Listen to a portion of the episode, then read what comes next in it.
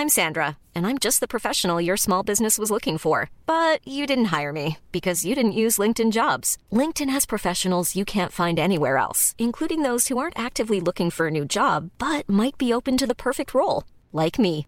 In a given month, over 70% of LinkedIn users don't visit other leading job sites. So if you're not looking on LinkedIn, you'll miss out on great candidates like Sandra. Start hiring professionals like a professional. Post your free job on linkedin.com/people today. Bonsoir à tous, Soir Info, le coup d'envoi jusqu'à minuit. Ravi de vous retrouver. Je vous fais les présentations des invités dans une poignée de secondes et euh, le tour des thèmes qui seront abordés dans cette émission. Mais avant cela, à 22h pile, donc on accueille Adrien Spiteri, le rappel de l'actualité. Le cercueil de la reine Elisabeth II est arrivé à Westminster Hall cet après-midi. Une cérémonie religieuse a eu lieu sous les yeux de Charles III et le reste de la famille royale. Le cercueil de la reine restera exposé à Londres jusqu'aux funérailles prévues lundi prochain.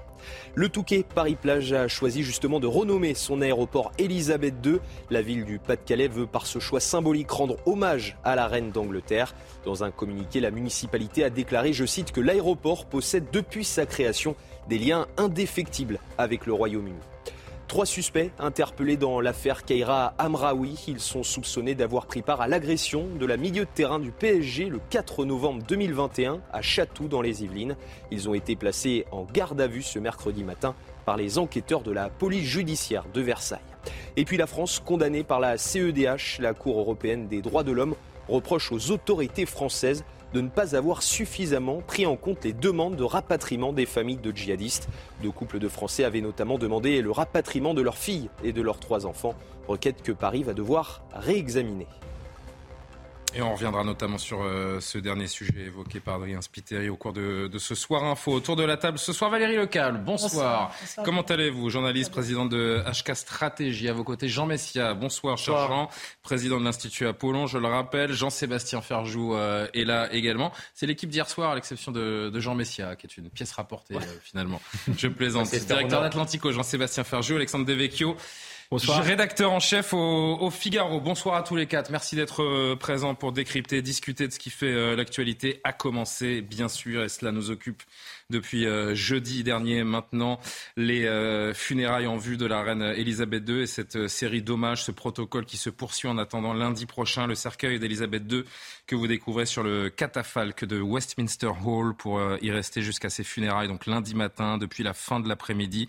Chacun peut euh, brièvement se recueillir à l'abbaye de Westminster devant la dépouille de la défunte reine. Auparavant, une longue procession, une lente procession même, a, a traversé les rues de la capitale britannique menée par le roi Charles III et ses deux fils, réunis sous les yeux de centaines de milliers de curieux. Vincent Fernandez, bonsoir et merci d'être en direct encore avec nous sur CNews ce soir. Cercueil exposé, je viens de le dire, jusqu'à lundi matin, une file d'attente qui s'étend sur plusieurs kilomètres. Justement, vous êtes au cœur de cette euh, file d'attente. C'est une séquence historique, Vincent, que vous vivez depuis plusieurs jours maintenant dans la capitale britannique.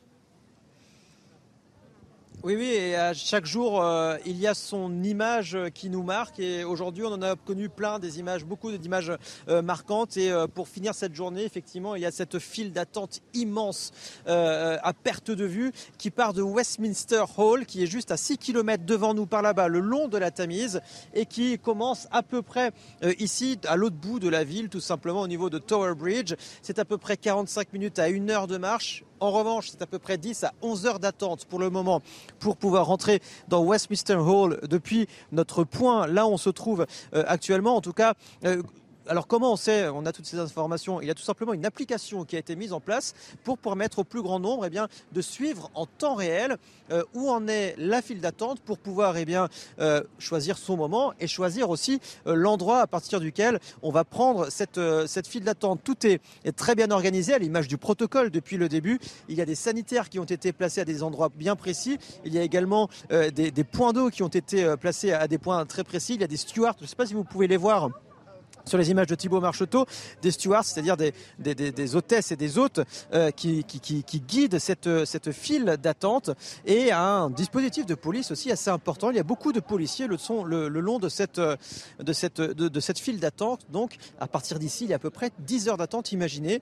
Euh, ces personnes-là vont donc euh, pénétrer dans Westminster Hall aux alentours de allez, 5-6 heures de matin, entre 4 et 6 heures du matin à peu près absolument incroyable ce que vous nous montrez, euh, Vincent Farandès, cette, euh, cette passion, cette dévotion, j'ai envie de dire, des, des, Britanniques et de ces gens qui vont faire la queue pendant euh, plusieurs heures. Juste un petit mot, alors c'est pour l'anecdote, Vincent, et on vous libère juste après. Là encore, il y a un protocole extrêmement strict. J'ai lu tout à l'heure, vous allez me le confirmer, que vous ne pouvez pas rester une fois que vous avez atteint Westminster Hall et le cercueil de la reine. Vous n'avez que quelques secondes pour vous recueillir. Et attention, les selfies sont interdits, on est d'accord pas de photos, pas de vidéos, pas de téléphone portable. Ça, c'est très simple. Euh, c'est une règle qu'on a entendue depuis le, début. Et c'est vrai que c'est très, très strict. Il faut aussi être euh, euh, habillé de manière appropriée également, pas de manière extravagante au sein du Westminster Hall. Donc, toujours, on est dans ce protocole toujours très strict que les, gens, d'ailleurs, eh respectent à la lettre. Enfin, les gens que nous avons rencontrés, eux, eh ils ont tout préparé, évidemment, le parapluie au cas où ils il y aurait de la pluie ce soir, a priori, c'est pas prévu, mais en tout cas, euh, les couvertures, parce qu'il commence à faire frais. En plus, il y a du vent, on est à côté de, la Tamise, mais le tout dans une ambiance franchement euh, plutôt familiale et bon enfant. Et, c'est vrai que ça, fait, ça fait du bien, à vivre, en tout cas, et ça les aide sûrement, ces personnes-là, à aider à, patienter plus facilement, en tout cas, ces 10, 11, peut-être parfois 15 à 20 heures d'attente. Merci beaucoup, Vincent Fernandez. Merci à toutes les équipes CNews sur le terrain depuis euh, plusieurs jours maintenant et jusqu'à au moins lundi. Pour vivre ces funérailles. Jean Messia, quel regard vous portez sur, euh, sur ces images euh, Des images franchement magnifiques, ça c'est très subjectif, mais extraordinaires au sens premier du terme. Que nous dit ce, pèlerinage mémoriel à l'organisation millimétrée? Bah, Écoutez, c'est euh, la transcendance en action. C'est une transcendance à la fois politique, parce qu'il rend quand même hommage à un souverain. C'est aussi une forme de transcendance religieuse. on voit effectivement des Britanniques euh, qui ont un rapport avec euh, la région qui, est aussi distendu euh, que celui qu'on peut avoir dans d'autres pays européens, ben, revenir à cette occasion-là, assister aux offices hein, anglicans. donc, si vous voulez, c'est, on dit souvent, enfin, l'Évangile disait, l'homme ne vit pas seulement de pain. Donc, ça rappelle aussi que dans des sociétés où, paraît-il, le pouvoir d'achat euh, et le matériel est devenu, euh, sont, devenus des, sujets de préoccupation euh, majeurs, ça rappelle que ben voilà, il y a autre chose, il y a une identification à un pays, à une nation. J'ajoute aussi que ce qui m'interroge, c'est que la société britannique est une société extrêmement multiculturelle, multiethnique, mais on ne constate pas véritablement cette multiculturalité ou cette multiethnicité euh, dans les cortèges euh, qui euh, rendent, qui rendent, étudié à la qui rendent, bah, quand je vois les images, est avec nous encore. Quand je vois les images, en tout cas, les je images à la régie et, je voudrais que Vincent réponde à cette question parce que rien de mieux que nos, nos envoyés spéciaux sur le terrain pour pour répondre. On va les, on va les retrouver dans un instant. Je vous laisse conclure, Jean. Oui, alors je sais qu'on va me sauter à la gorge, on va dire non, non, tout ça il ne s'agit pas, de sauter à la gorge, ça, s'agit de mettre ce que vous dites à l'épreuve des faits. Voilà, mais c'est ce que bon, de toute façon, en tout cas, les images que je vois d'abord sur CNews et sur des chaînes concurrentes ne montrent pas beaucoup de diversité. Et euh, je m'étonne, si vous voulez, que ceux qui comptent toujours euh, les, euh, les, Noirs et, les, et, la diversité à l'opéra, aux Oscars, etc., bizarrement, là, quand il s'agit d'une communion nationale, finalement, cette uniformité, ou, presque uniformité, n'interroge pas euh, je suis pas certain les, que mêmes qui la sont polémique que vous êtes en train de soulever soit, soit fondée, Jean. Je vous dis franchement, parce qu'il y a des, centaines et des centaines de milliers de personnes dans les rues, que ce soit d'Édimbourg à Londres depuis 4-5 jours. À Londres. Et très honnêtement, euh, avec Florian Tardif, Vincent Fernandez, on a beaucoup d'images, beaucoup de témoignages. on voit des vieux, des jeunes, des gens de toutes origines sociales. Vous savez qu'à Londres, euh, Londres, il y a seulement 44% des Londoniens qui se, qui se déclarent être des Anglais de souche blancs. 44%. D'accord Mm. donc ça veut dire qu'il y a, si, vous, si on sait compter, 66% qui se réclament d'une autre ethnie. Or, mm-hmm. je ne vois pas, si vous voulez, ces pourcentages dans les foules qui bah, viendront rendre hommage. 56, 56, 56, excusez-moi, il est tard. C'est l'émotion. Euh, c'est l'émotion, exactement. Donc je, je, Regardez sous, les yeux, sous vos yeux, vous avez des gens issus de la diversité. Je ne dis pas qu'il n'y en a pas du tout. je dis juste que c'est pas conforme à cette, à cette multiculturalité, à cette multiethnicité qui saute aux yeux quand vous arrivez à Londres, Saint-Pancras ou quand vous arrivez euh, à Istro, eh ben cette, cette diversité-là ne saute pas aux yeux de la même manière euh, dans les hommages qui sont rendus à la reine. Mais c'est juste une observation à vue d'œil. Euh, si on peut la confirmer ou l'infirmer, je serais ravi. Valérie, une réaction je trouve ça un petit peu dommage, Jean Messia, de prendre ce sujet qui est un sujet important, lourd et mondial par ce bout de la lorgnette qui me semble pas être ah, le principal bout de la lorgnette. Il y va de la nation Après, attendez, il ne faut pas couper, il faut pas interrompre. Allez-y, allez-y. Je fais l'arbitre, euh, Valérie. Donc, vous inquiétez pas. Donc, après, euh, peut-être que effectivement, euh, ces Anglais de souche, peut-être. Je me permets juste de dire que les images sur la droite de l'écran sont en direct. Allez-y. D'accord. Non, mais peut-être que les Anglais qui sont les deux sont en direct. Depuis, depuis la nuit des temps, on, on, est quand même dans une célébration particulière. On parle d'une reine qui est là depuis 70 ans, qui a marqué l'histoire de la famille, euh, l'histoire britannique euh, depuis euh, des années, des années, des années. Peut-être que ce n'est pas l'histoire de tout le monde, effectivement. que les gens aient une histoire différente, c'est une chose. Mais ce qui est désagréable, c'est que vous sous-entendez en fait qu'il y a l'adhésion d'un peuple blanc et que les autres, non. Peut-être que les autres on a retrouvé Vincent Fernandez. Je me permets de, je, non, non, mais je reviens vers vous. vous on, va, on, va, essayer d'éteindre ou, d'alimenter. Hein. On va voir ce que nous dit euh, Vincent, cette, cette polémique que veut soulever euh, Jean Messia. le multiculturalisme anglais, euh, comme on le connaît, Vincent Fernandez, est-il est-il représenté dans ces, dans ces hommages, dans ces gens que vous, vous voyez, que ce soit au bord des rues ou faisant la queue pour rendre hommage à la défunte reine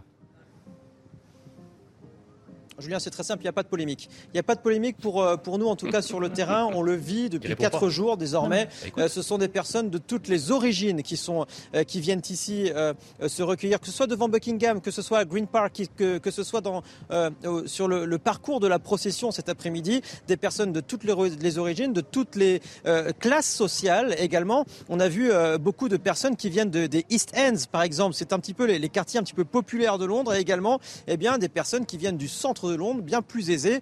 Euh, euh, lors de cette procession, par exemple, euh, lorsque l'on demande aux chauffeurs de taxi, par exemple, c'est ce qui est assez représentatif au final, chauffeurs de taxi ou encore des, serveurs, on leur demande que vous pensez-vous de la mort de la reine, est-ce que vous allez aller vous recueillir? Tout le monde, à l'unisson, vraiment, nous dit oui, on, est triste, on est triste. Au fond, nous, on a perdu une partie de nous-mêmes. Et ça, tout le monde nous le dit, quelle que soit l'origine de la personne, quelle que soit la classe sociale. Et très honnêtement, j'ai l'habitude de venir au Royaume-Uni. Et là, je trouve que Royaume-Uni, le mot uni n'a jamais eu autant de sens aujourd'hui qu'aujourd'hui, pardonnez-moi, parce que euh, effectivement, euh, et c'est intergénérationnel aussi, ça c'est un autre élément très important. On était cet après-midi dans la procession, il y avait des personnes qui venaient en famille avec des enfants en bas âge et qui connaissaient très bien la reine et qui, étaient tristes, qui avaient les yeux aussi, aussi mouillés que le, le grand-père de 80-90 ans qui venait se recueillir auprès de, auprès de la reine. Merci, merci beaucoup euh, Vincent Fandège d'être venu nous voir, hein, parce que vous pensiez décrocher et en avoir fini avec le travail pour ce soir. C'était sans compter sur Jean Messia et cette, euh, et cette polémique. On vous libère vraiment. Et merci à Thibault Marcheteau que je n'ai pas cité euh, tout à l'heure derrière la caméra. Euh, je vais laisser Valérie finir, mais bon, Vincent est sur le terrain depuis quatre jours. À moitié ce que je dis, hein. Pardon, mais il met un petit peu à mal votre. Vous, reconnaissez à moitié de ce que vous dites. Vous dites qu'il y, en a qui n'ont pas la même histoire. Non, mais, c'est vrai que les gens n'ont pas la même histoire. C'est quelque chose qu'on peut bah, reconnaître. Mais ça, c'est une explication. Mais c'est pas pour ça qu'il n'y a pas d'unité. Mais ça, c'est une explication à ce que je dis. Non. Allez, concluez là-dessus parce qu'on va pas faire la soirée sur cette polémique moi, ce que je trouve intéressant dans ce qu'a dit votre reporter là à l'instant, c'est que le Royaume-Uni est un modèle d'intégration, effectivement, où il y a beaucoup de diversité et ça fonctionne plutôt pas mal et que l'occasion de décès de la reine est l'occasion d'avoir un pays à l'unisson. Vous avez une personne d'origine asiatique qui vient se s'incliner. Et, et, d'autres. Je n'ai pas dit. Je n'ai pas dit. chercher le sujet. Je n'ai pas dit. Je ne sais même pas pourquoi on continue d'en parler. Je n'ai pas dit qu'il n'y en avait pas. Passons à autre chose. Euh, c'est assez bluffant ce qui se passe vu de France. Euh, on termine ce tour de table avec euh, Alexandre oui, et Jean-Sébastien Là où, je peux rejoindre Jean, pas, pas du tout sur la, la, polémique, mais sur le fait que les gens ont besoin d'un idéal, d'une transcendance, de croire ou d'aimer tout simplement quelque chose qui leur est supérieur, d'aimer une forme de beauté, parce qu'il y a une forme de beauté dans cette cérémonie codifiée. et pour le coup, je pense que ça peut être un avantage pour les Britanniques. Je suis pas du tout sûr que leur modèle multiculturaliste soit excellent. Par contre, je pense que pour des gens qui ont justement une histoire différente, eh bien, ils peuvent aussi s'approprier cette beauté. Et nous-mêmes en France, on a une part de beauté, une belle histoire, et si on en était aussi fiers peut-être que les, Britanniques, bah, peut-être que les choses se, se passeraient mieux et qu'une partie des gens qui ont une histoire différente auraient aussi envie d'adhérer. Je crois quand on est fier de soi-même, eh bien, on est plus plus attirant. C'est un peu comme avec les femmes, d'une certaine manière, je pense que, ou avec les hommes, peu importe. Et, et, je crois que c'est euh, voilà, c'est parfois le, le, problème de la France, c'est de voilà de, de, de, moins, moins être fier et de moins être conscient euh, des trésors que nous avons nous aussi bah, sans avoir la monarchie. Juste la phrase, c'est que c'est un modèle d'intégration en fait. C'est ça que ça nous montre quand même. Bah non, c'est ça qu'il faut dire. Euh, bien sûr que non, mais c'est mais non, mais c'est totalement contradictoire avec la, ce qu'est la société britannique. La société britannique sont sur elle est en passe de reconnaître que certaines juridictions doivent traiter les crimes d'honneur différemment parce qu'ils appartiennent à une autre culture. La, société britannique reconnaît les spécificités. Ils élisent des Pakistanais, ils élisent des gens de toutes les nationalités, de mais toutes pas, les C'est pas contradictoire. le maire de Londres s'appelle Sadiq Khan. Mais c'est pas, mais c'est pas, contradictoire. Bah voilà, euh, Jean-Sébastien, un dernier mot. Passons cette, euh, cette polémique, s'il vous plaît. Euh, on se demande souvent à quoi ça sert la monarchie. On a ce regard sur cette monarchie depuis des années qui qui oscille hein, au, gré des, décennies, mais euh, souvent on l'a ringardisé. Est-ce que depuis euh, cinq jours maintenant, on comprend à quoi sert la monarchie? Ben, en tout cas, on comprend la force de l'institution. Les sondages sur la popularité, enfin en tout cas le nombre de Britanniques qui pensent que le roi Charles sera un bon souverain a bondi depuis le mois de mai. Il y en avait à peu près 30% qui pensaient qu'il ferait un bon souverain au mois de mai dernier. Ils sont là maintenant plus de 60%.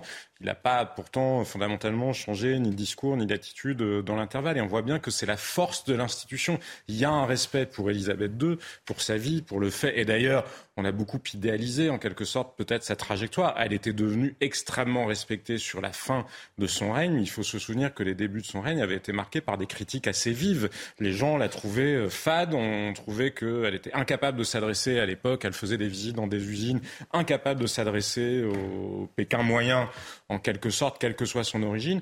Après, la reine, elle a beaucoup progressé. Et pour le coup, alors pris à revers par rapport à ce que disait Jean Messias, si on le voit du point de vue de la reine, elle, elle a toujours attaché, comme son fils d'ailleurs, beaucoup d'importance à la diversité culturelle du Royaume-Uni. Souvenez-vous des premiers mots, les premiers mots de Charles III, il y a deux ou trois jours, lors de son discours devant le Parlement à Londres, je serai le roi de tous les euh, Britanniques, de quelle que soit leur foi et leur origine. Quelle que soit leur foi ou leur origine.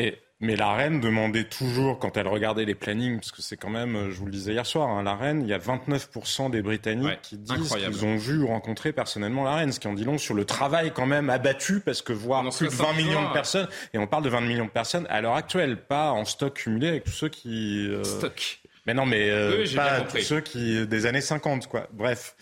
et donc, la reine demandait toujours dans les déplacements à aller plutôt justement dans ces quartiers de la diversité parce qu'elle avait pris la mesure de ce nouveau Royaume-Uni. Maintenant, là, où il y a un vrai sujet et où je pourrais rejoindre Jean Messia, c'est que non, ça n'est pas un modèle d'intégration. Il y a énormément de crispation culturelle au Royaume-Uni. Cela dit, je pense, et quand on voyait mais face à Buckingham, face au roi, face au nouveau roi, quand le roi avec Camilla est arrivé à Buckingham et est allé voir la foule, il y avait beaucoup, quand même, c'était une foule qui était euh, extrêmement diverse à l'image mmh, de ce qu'est le royaume. Mais après, ça n'est pas un paradis de l'intégration. Loin de là, il y a des difficultés, des crispations. On referme euh, cette page, on regarde une, une dernière fois ces images qui sont euh, franchement hypnotiques. Hein. On pourrait passer euh, des heures posés devant sa télé à regarder ces, ces gens euh, défiler en silence oui, sans parler, bah, comme eux finalement. Euh, regardez donc Avec un euh, d'écoute sur ce, ce cercueil, cette, euh, cette couronne et cette file d'attente qui ne désemplit pas. Euh, presque de 10 à 15 heures d'attente, nous disait il y a un instant Vincent Fahandez, le long de la Tamise, pour s'incliner l'espace de 3 secondes devant le, le cercueil de la reine. C'est assez bluffant ce, que, ce à quoi nous assistons et qui va nous, nous tenir en haleine jusqu'à lundi matin. Donc ces obsèques à midi, des obsèques qui s'annoncent grandioses et qu'on suivra évidemment en direct sur CNews, comme sur toutes les chaînes de la planète. La moitié des habitants de la planète regarderont les euh, obsèques de la reine Elisabeth. Retour en France, tout autre sujet. Nous nous apprêtons à vivre un hiver périlleux au niveau euh, énergétique. Ça n'a échappé à personne. La Première ministre Elisabeth Borne a tenu une conférence de presse cet après-midi sur la situation énergétique du pays. La Première ministre qui a annoncé la mise en place d'un bouclier tarifaire qui limitera la hausse des prix à 15% en 2023, ainsi que des chèques énergie exceptionnels pour 12 millions de foyers modestes. Plus de précisions avec Elisabeth Borne, donc, qui tenait cette conférence de presse cet après-midi. Pour éviter ces augmentations qui ne seraient pas soutenables, nous allons prolonger en 2023 le mécanisme de bouclier tarifaire pour tous les ménages, pour les copropriétés, les logements sociaux, les petites entreprises et les plus petites communes. Nous allons ainsi limiter les hausses de prix à 15% pour le gaz en janvier 2023 et à 15% pour l'électricité en février.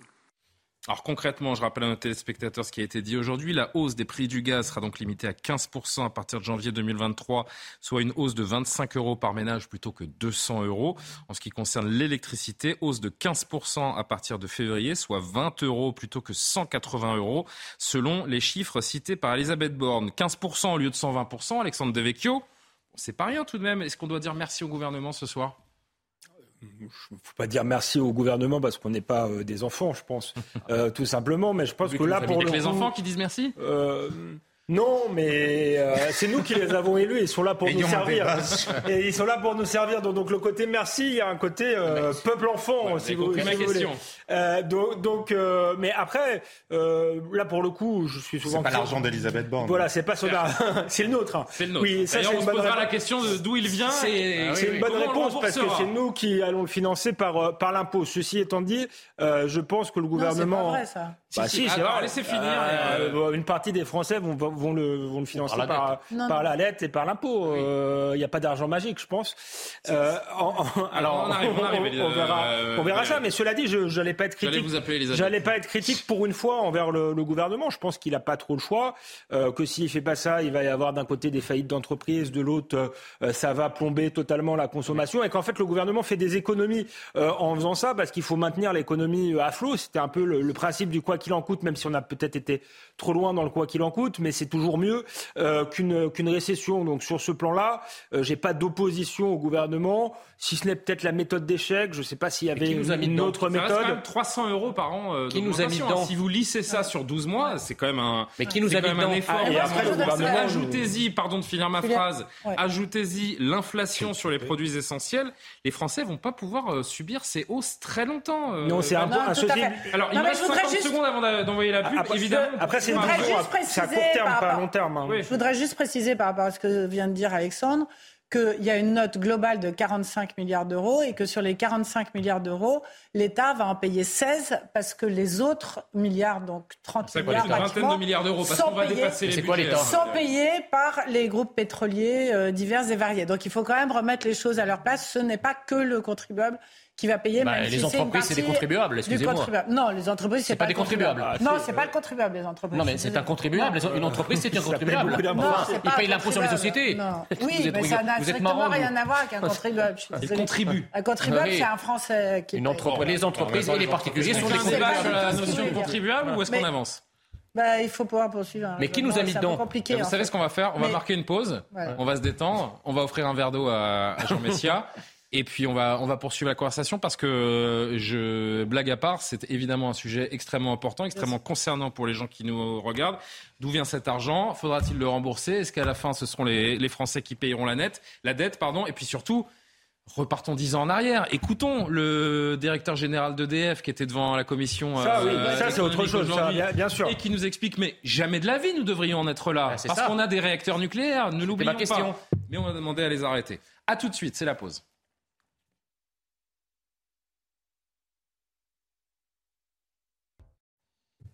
De retour sur le plateau de Soir Info, les discussions se poursuivent, mais à 22h30 pile, on accueille Adrien Spiteri une nouvelle fois pour le rappel de l'actualité.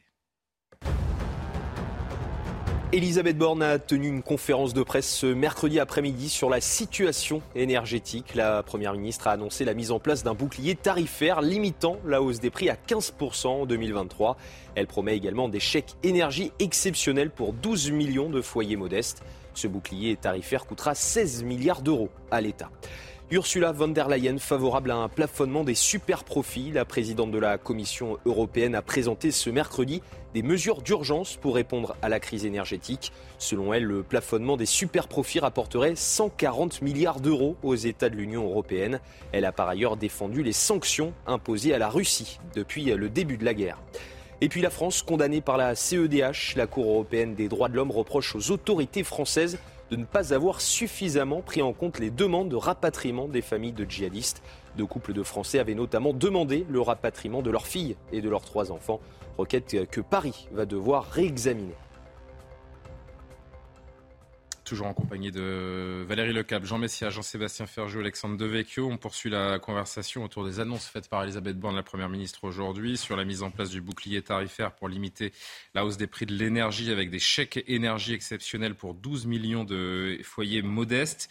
Euh, on était en train d'évoquer donc cette, euh, cette question. Euh, le chèque énergie, est-ce que c'est la meilleure des options? À qui, c'était, à qui était, ce le tour? Valérie Lecable. Bah, l'intérêt du chèque énergie, c'est que c'est pas pour tout le monde. C'est-à-dire que Justement, la répartition. Moi, je me pose la question de la répartition. Bah, ils ont pris 12 millions parce de foyers. Il faudrait peut-être l'adapter en fonction des, revenus. Quelqu'un qui gagne 500 euros par mois, euh, qui recevra 200 euros au même titre que quelqu'un qui gagne 2000 euros par mois, j'ai l'impression que ce ne sont pas euh, les mêmes échelles de valeur. D'abord, il n'y a, que, mais ça fait quand même 40% de la population française, 12 millions de foyers qui vont toucher le chèque énergie. En plus, donc, pourquoi foyer et pas personne bah, parce que c'est les ménages en fait. Bah, c'est pas ah foyer, mais ça fait 40% de la population, c'est ce que mmh. gagne le foyer.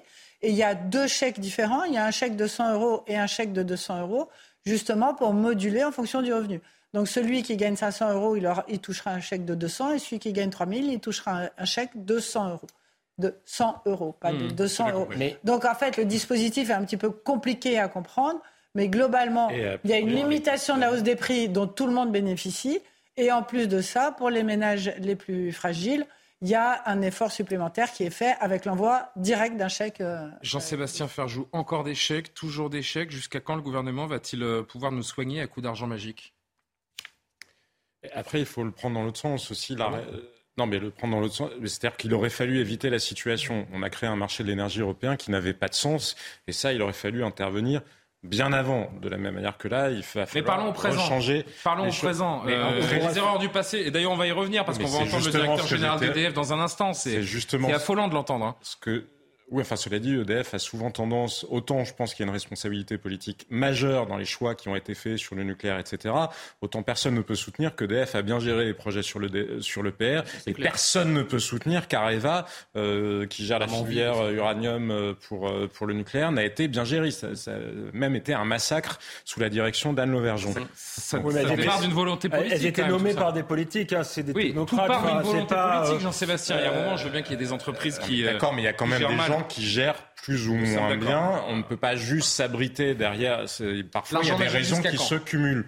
Mais l'argent magique jusqu'au moment où le risque social est plus grand. Parce que quand vous avez un risque social, ça a aussi un coût économique. Quand vous faites le bilan du premier quinquennat d'Emmanuel Macron, ce que personne n'a véritablement fait, combien ça a coûté à la France en points de PIB perdu, les mobilisations des samedis, les gilets jaunes, le fait d'avoir un pays qui soit en permanence au bord de, de, de, la guerre civile, ça a coûté extrêmement cher. Il y a beaucoup de commerces qui ont été obligés de mettre la clé sous la porte à cause de ces mouvements sociaux. Donc de toute façon, la réalité, elle est que les, les hausses du coût de l'énergie, regardez, tous les États de toute façon sont confrontés à la même question. Le Royaume-Uni, puisque n'avait pas du tout de bouclier tarifaire ni d'accord euh, protégé sur, sur les ménages, ça a atteint des proportions invraisemblables. Ils refusent de payer leurs impôts. Le gouvernement mais ils vont plus refuser puisque la, la, nouvelle première ministre a annoncé un bouclier tarifaire qui est encore supérieur à celui qui est déployé en France. Donc je pense que le risque politique est tel que ça n'est pas absurde. En revanche, le gouvernement est-il capable, quand ils font leurs calculs là pour dire ça, les prix de l'énergie, on estime qu'ils seront là en février, en mars, etc. Jusqu'à présent, toutes les estimations qu'ils ont faites étaient fausses. On parle euh, je voudrais juste tiens, la réaction de Marine Le Pen euh, qui, euh, qui a réagi à ces annonces gouvernementales. C'est la double peine pour les Français. D'une part, ils vont subir une hausse de 15% des tarifs de l'électricité et du gaz. D'autre part, ils vont devoir payer par leurs impôts le bouclier tarifaire. L'incompétence de ce gouvernement nous mène à la ruine. Alexandre Devecchio, c'est vrai qu'on parle donc de 16 milliards, mais qui vont devenir on peut l'imaginer, une vingtaine de milliards d'euros, que la BCE ne finance pas. Qui va payer? À la fin On fait comme si on pouvait continuer avec le quoi qu'il en coûte, alors qu'il va nous coûter très cher, justement. Non, mais je vais rejoindre Jean-Sébastien Ferjou. Je pense qu'il n'y a, pas. en même temps, il n'y a pas d'autre solution. Il n'y a pas d'autre solution parce que sinon, on va en récession. Euh, et l'État va, va, va, Pas de récession, a dit Bruno Le Maire aujourd'hui. mais si, on va en récession. Peut-être qu'on va en récession, mais. mais juste après. Mais Samuel Vasselin en régie. C'est fort probable qu'on aille en récession, mais moins on en fera, plus elle sera lourde euh, et moins à la fin euh, l'État sera riche parce que quand on est en récession, euh, tout le monde perd, l'État, les citoyens, etc. Donc ces mesures d'urgence, elles sont bienvenues. Après, je rejoins Jean-Sébastien sur le fait qu'on attend des hommes politiques qui anticipent. Et là, ça n'a pas été le cas. Il a cité quelques exemples. On pourrait aussi citer, l'exemple euh, au nom de la bonne gestion, parce que paradoxalement, c'est souvent au nom de la bonne gestion et des économies budgétaires d'avoir supprimé des lits euh, dans les hôpitaux. Ça a abouti, quoi qu'il en coûte, et, euh, et, aux dépenses que l'on connaît. Ensuite, il y a quand même des. L'autre solution, Alexandre, pardon de vous couper, mais l'autre solution, c'est simplement une vraie baisse des dépenses publiques, en fait. Aussi. Si on veut gérer, si on veut gérer cet argent dans les, bons, dans, les bons endroits, dans les bons endroits, bah, si c'est pour argent, à quoi il sert Voilà si, si c'est pour couper dans la police, les hôpitaux, euh, l'armée, euh, c'est non, euh, tout de suite. Et ensuite, il y a quand même des choses à faire pour penser le long terme, c'est qu'on est toujours dans ce fameux marché européen de l'énergie. Alors certes, on n'est plus autosuffisant en termes d'énergie, mais le, le, gaz qui est aujourd'hui l'énergie la plus chère, ça représente seulement 20 euh, et pourtant, on paye l'électricité au prix du gaz par solidarité européenne, alors que d'autres pays, euh, comme l'Espagne et le Portugal, ont fait valoir leur exception énergétique et sont sortis du marché européen de l'énergie. Et il se dit même, là, ce qui est en négociation à Bruxelles, c'est qu'en plus de ça, il va y avoir une taxe sur les énergies peu chères, c'est-à-dire le nucléaire, euh, ce qui est notre avantage stratégique, euh, qui va permettre de la péréquation européenne, si vous voulez, pour que les Allemands payent moins cher leur gaz. Donc là, on est dans le, dans le délire absolu. Donc il y a quand même une réflexion sur notre souveraineté, sur notre souveraineté Valérie, s'il vous plaît, je voudrais juste entendre Bruno Le Maire, comme je vous le disais, puisqu'il était l'invité de Laurence Ferrari euh, ce matin, et lui répond à cette question. Non, la France n'entre pas en récession. Ce sont les, les propos du euh, ministre de l'économie. La France n'entre pas en récession. La France d'abord fait une bonne année 2022. Nous allons réviser la croissance pour 2022 de 2,5 à 2,7. C'est une bonne nouvelle, c'est une belle performance de l'économie française. Nous sommes évidemment impactés par le contexte géopolitique les difficultés en Allemagne, aux États-Unis, en Chine. Nous sommes évidemment impactés par les prix de l'énergie. Donc nous révisons la croissance à 1% en 2023, mais c'est toujours une croissance positive. Est-ce que c'est la méthode Coué pour euh, Bruno Le Maire? J'en sais rien. En tout cas, lui nous dit que nous n'entrerons pas en, récession. Je parlais des dépenses publiques, euh, Jean Mesquier, un sujet que vous connaissez bien. Les dépenses de fonctionnement de l'État augmentent de 10 milliards par an et les dépenses sociales représentent 32% du PIB. Est-ce que ce n'est pas là-dedans qu'on peut faire des économies, qu'on peut essayer de revoir notre façon de, dépenser l'argent des Français pour mieux gérer bah, justement ce fameux argent magique? bah, Effectivement, les dépenses sociales, euh, euh, ça fait des années qu'on dit euh, il faut, les, par exemple, tout ce qui concerne la solidarité nationale, essayer de réserver ça aux citoyens français et pas l'ouvrir à la terre entière. Il y, a, il y avait évidemment des poches d'économie, des poches d'économie majeures à réaliser, dont, dont celle-ci. Le sondage CNews aujourd'hui, je vous rends tout de suite la parole, euh, Jean. Le système euh, social français favorise-t-il trop l'assistanat Les Français répondent oui, à 73%. Mmh. Oui, oui, bah ça, c'est, sûr qu'effectivement, euh, on a un État-providence qui est de qualité. Dieu merci, parce que de toute façon, on n'arrive pas à faire redémarrer la croissance au point d'entamer le chômage de masse sur long terme. Donc euh, il faut bien que les gens vivent en attendant. Mais maintenant, effectivement, il faut le, but, c'est quand même de relancer la machine pour remettre les gens au boulot. Ça, c'est la première chose. La deuxième chose, c'est que mieux vaut la France du travail. Bah, exactement. Et la deuxième chose, si vous voulez, c'est que plus généralement, nous avons quand même des élites françaises qui, depuis 40 ans, euh, euh, ouvrent les portes et les fenêtres grandes, en grand, et prétendent maintenir la même température dans la pièce France. Je m'explique.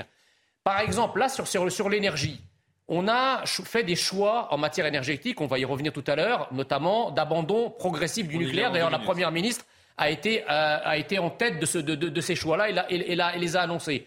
Aujourd'hui, on récolte le résultat. On a fait un marché européen d'électricité qui est totalement absurde. On paye aujourd'hui le résultat. On a conduit des sanctions contre la Russie sans évaluer les conséquences que ça pouvait avoir sur la France en termes d'approvisionnement en, gaz. Exactement.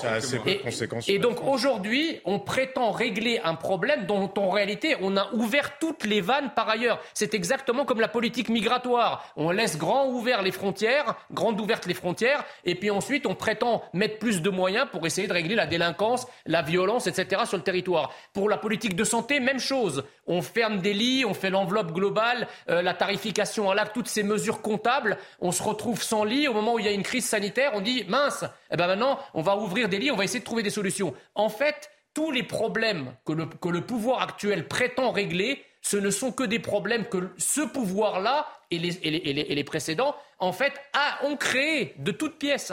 Par ailleurs, la Première ministre qui continue d'appeler donc à la sobriété et aux efforts de chacun d'entre nous. Écoutez encore une fois Elisabeth Borne tout à l'heure en conférence de presse. Dans les scénarios les plus probables, si chacun prend ses responsabilités et fait preuve de la sobriété nécessaire, il n'y aura pas de coupure. Nous n'aurions alors pas besoin d'activer le dispositif de rationnement pour les entreprises qui consomment beaucoup de gaz.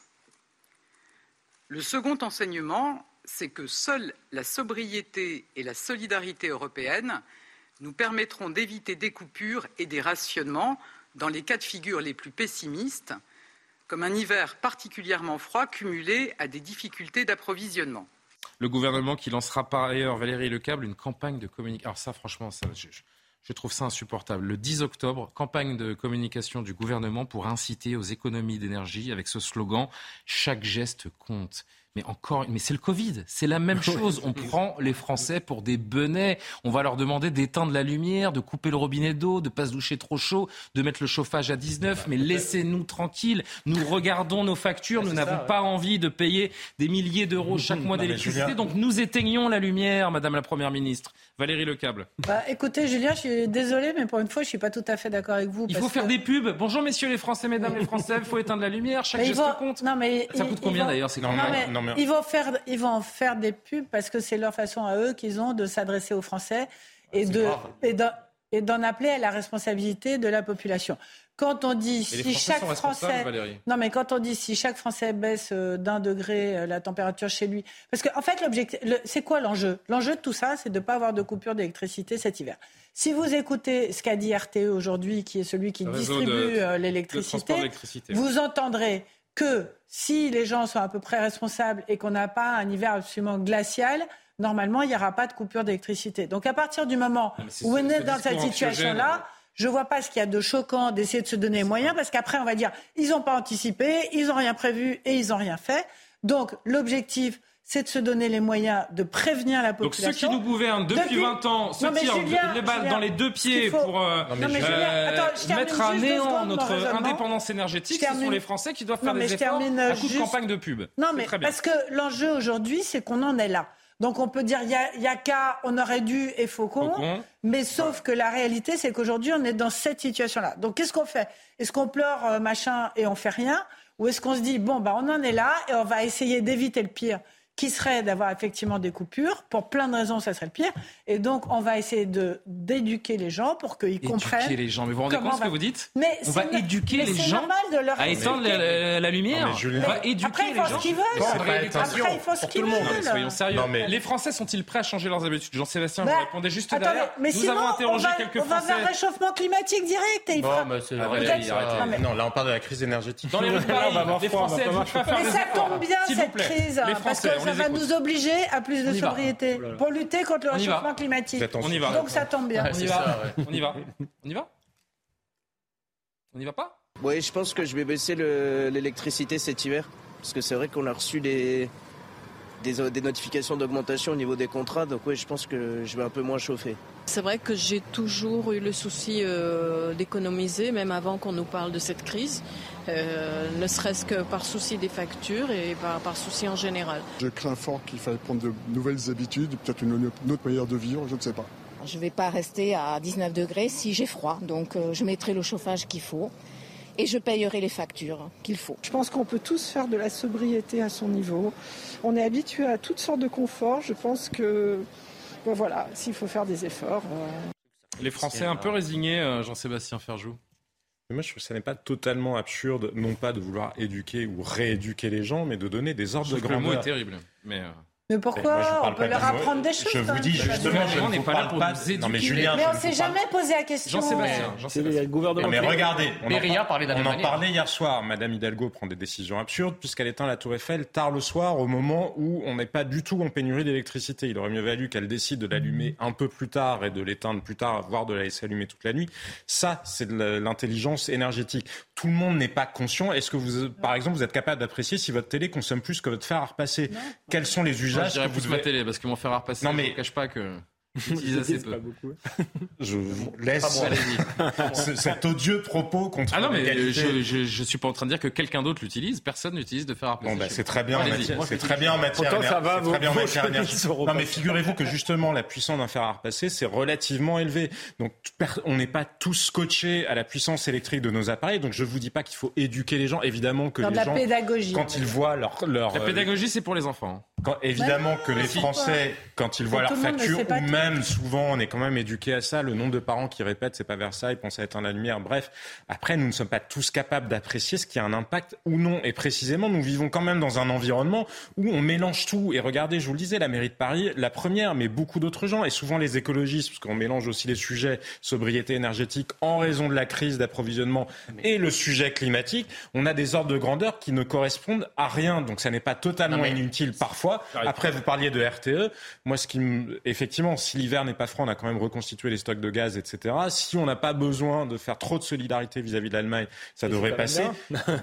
juste de manière un peu ironique, quand on constate dans les scénarios de RTE, on prévoit qu'on importera notamment de l'électricité du Royaume-Uni. Quand vous mhm. regardez les scénarios de l'équivalent de RTE au Royaume-Uni, ils prévoient qu'ils importeront de l'électricité française. Donc, espérons que nous n'aurons ah pas froid au même moment. Je comprends. Juste, euh, Jean Messia, encore une fois, ce qu'on disait depuis, Valérie, s'il vous plaît, ce qu'on dit depuis 20 minutes, messieurs, dames, s'il vous plaît, ce qu'on dit depuis 20 minutes, c'est que si, il y a 10, 15 ans, 20 ans, nous n'avions pas fait les choix qui sont les nôtres, à savoir de renoncer au, nucléaire, nous n'en serions pas là aujourd'hui. Jean-Bernard Lévy, directeur général d'EDF, d'ailleurs sortant parce qu'il il, il va bientôt quitter ses fonctions, il était devant la commission des affaires économiques aujourd'hui. Écoutez ce qu'il dit, c'est édifiant. On écoute. Je me permets de revenir dix ans en arrière. Le débat sur le rôle du nucléaire en France s'est intensifié après l'accident de Fukushima, qui date de mars 2011, et aussi dans le contexte des décisions politiques de 2012. Tout cela a perturbé la filière. Beaucoup en France, à l'étranger, ont parlé d'un hiver nucléaire pendant ces années post-Fukushima. Et nous n'avons regagné en visibilité que très progressivement. Et je dois dire que si, il y a dix ans, par exemple, la filière nucléaire avait pu lancer deux ou trois chantiers, de construction de nouveaux réacteurs, nous aurions aujourd'hui, dix ans plus tard, plus de salariés qualifiés dans un ensemble de métiers spécialisés. Et ces salariés qualifiés, nous aurions pu, momentanément, pour quelques mois, les déplacer des chantiers de construction vers les chantiers du parc actuel, qui sont si urgents. Jean Messia, par idéologie, nous, alors que nous étions les champions du nucléaire, on subit de plein fouet la, la crise aujourd'hui. On paye tous ces choix depuis 10-15 ans, comme le rappelle Jean-Bernard Lévy bah, Il y a euh, ce que j'appelle le, macro-sacrificiel, c'est-à-dire euh, faire des sacrifices à l'échelle d'un pays en sacrifiant des secteurs entiers. Alors il y a eu évidemment euh, les, centrales nucléaires, le nucléaire de manière générale, parce que c'est par idéologie écologiste, euh, on, veut, on veut sortir de cette énergie-là. Je ne comprends pas pourquoi, alors c'est la seule énergie qui est à peu près décarbonée et sur laquelle la recherche va finalement traiter les déchets qui sont aujourd'hui effectivement un problème, mais on peut, on peut s'attendre à ce que ces déchets soient réglés euh, de manière beaucoup plus sécurisée à l'avenir. Il y a la filière du diesel également euh, qu'on avait que la France maîtrisait à la perfection, qui était beaucoup moins polluante sur les dernières années, qu'on abandonne, qu'on jette par pertes et profits pour adopter une technologie électrique qu'on ne maîtrise pas, qui vient de la Chine, etc. Donc euh, voilà, donc ça c'est les, macro-sacrifices et il y a les micro-sacrifices, c'est-à-dire les, sacrifices de tous les jours qu'on demande aux Français, ce que j'appelle le sacrifice de l'interrupteur. Il faut hmm. éteindre son électricité à telle heure, etc. Moi j'en ai assez, si vous voulez, de ce matraquage sacrificiel permanent autour de la problématique écologique. Je crois que vous l'avez parfaitement dit, les gens payent des factures si des gens ne maîtrisent pas leur consommation, ils paieront la facture. Quand ils paieront une facture salée, eh bien, ça, le, marché va faire en sorte que, que, ça va, que ça va s'adapter.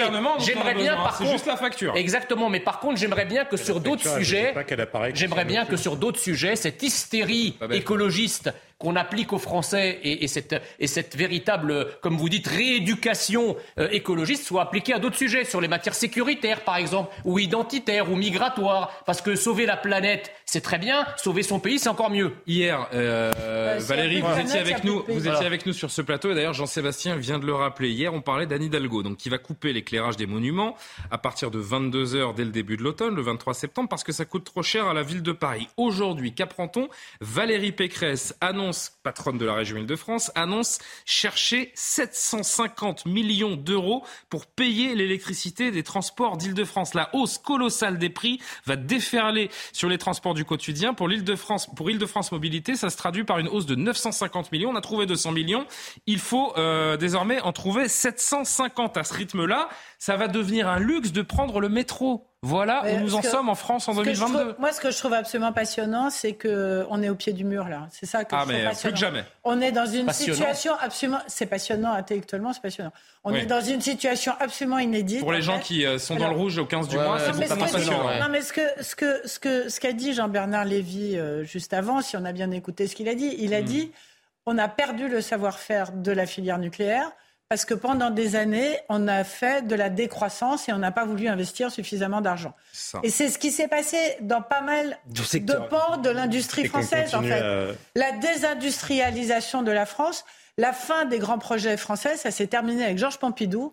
Donc ça date d'un sacré moment et ça a été pareil sous Nicolas Sarkozy, ça a été pareil sous Valéry Giscard d'Estaing. C'est-à-dire que la France, depuis, euh, depuis Giscard quasiment, est en désindustrialisation sur l'ensemble de ces métiers. Et donc, on a perdu beaucoup de savoir-faire. Et c'est ça qui est en train de se passer. Et comme on a perdu les savoir-faire dans les services publics, que ce soit les hôpitaux, la police, etc., et malgré ça, on dépense quand même beaucoup d'argent et beaucoup de dépenses de fonctionnement. on a dépensé trop en fonctionnement et pas assez en investissement. Et aujourd'hui, on est dans un effet de ciseau qui fait qu'on a un savoir-faire insuffisant avec des dépenses qui restent trop élevées. Tout dernier mot, Alexandre. C'est quand même rageant de... se dire que nous en sommes là pour des questions de choix idéologiques totalement aberrants. Oui, bien sûr. Euh, vous ne m'entendrez pas dire le contraire. je pense que plus que les dépenses de fonctionnement, je rejoins Jean Messia, c'est les dépenses sociales, le problème de la France, mais qui sont aussi la conséquence justement de la désindustrialisation, puisque plus on désindustrialise, plus on a de gens au chômage qu'il faut après euh, assister. J'aime pas ce mot-là parce que certains l'ont pas l'ont pas choisi, mais il faut les aider euh, à survivre. deux mots, on pourrait quand même, je reviens quand même sur le l'idée du, marché européen de l'énergie, puisque 80% de notre énergie reste de l'énergie nucléaire.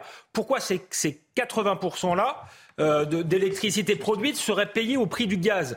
Il y a un moment, il va falloir lancer un bras de fer avec l'Union européenne. C'est de, c'est de, c'est de, c'est du délire. Et ensuite sur les clips de campagne, moi, quand on me dit il faut arrêter de boire, de fumer, de rouler vite, bah, ça me donne envie de fumer, de boire et de, de rouler vite. Je pense que c'est contre-productif. Je suis un peu un, un, un mal élevé. Vous êtes un rebelle. Très vite, Jean-Sébastien, on va marquer notre deuxième pause. Non, mais il y a une énorme tension, une hypocrisie au sein de la société française. Regardez la loi, le, la loi climat, justement, les décrets d'application ont été pris. On a attendu que les élections soient passées pour le faire. Et là, les DREAL, les directions régionales qui sont en charge de l'environnement, etc., sont en train de faire des contrôles dans des tas d'entreprises. Et donc, il y a beaucoup d'entreprises qui sont déjà étranglées par la hausse des prix de l'énergie, qui en plus se trouvent confrontées à des mises en demeure de la part de l'administration qui leur demandent d'appliquer telle et telle nouvelle norme ou qui constatent des manquements à telle et telle nouvelle norme. C'est logique de se soucier de l'environnement, sauf que là encore, on a un problème d'échelle, de grandeur.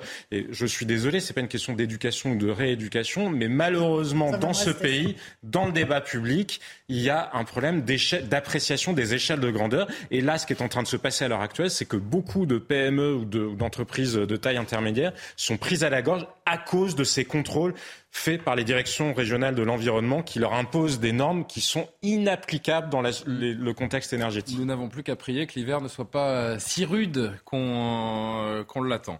Euh, on marque notre deuxième pause. On va revenir sur cette affaire dont on vous parlait déjà hier, cette agression de la professeure qui a pris un, coup de couteau à la gorge par son élève de seconde qui lui a sauté au cou donc hier à, Caen. On y revient parce qu'on a plus de détails à vous donner et surtout nos envoyés spéciaux sur le terrain ont recueilli le témoignage d'élèves qui sont assez édifiants et on est en train de comprendre ce qui s'est passé à Caen. Le rapatriement des femmes et enfants de djihadistes en France et la France qui est épinglée par euh, la Commission européenne, des, la Cour européenne des, des droits de l'homme. C'est au menu dans quelques instants le retour de Soir Info. À tout de suite.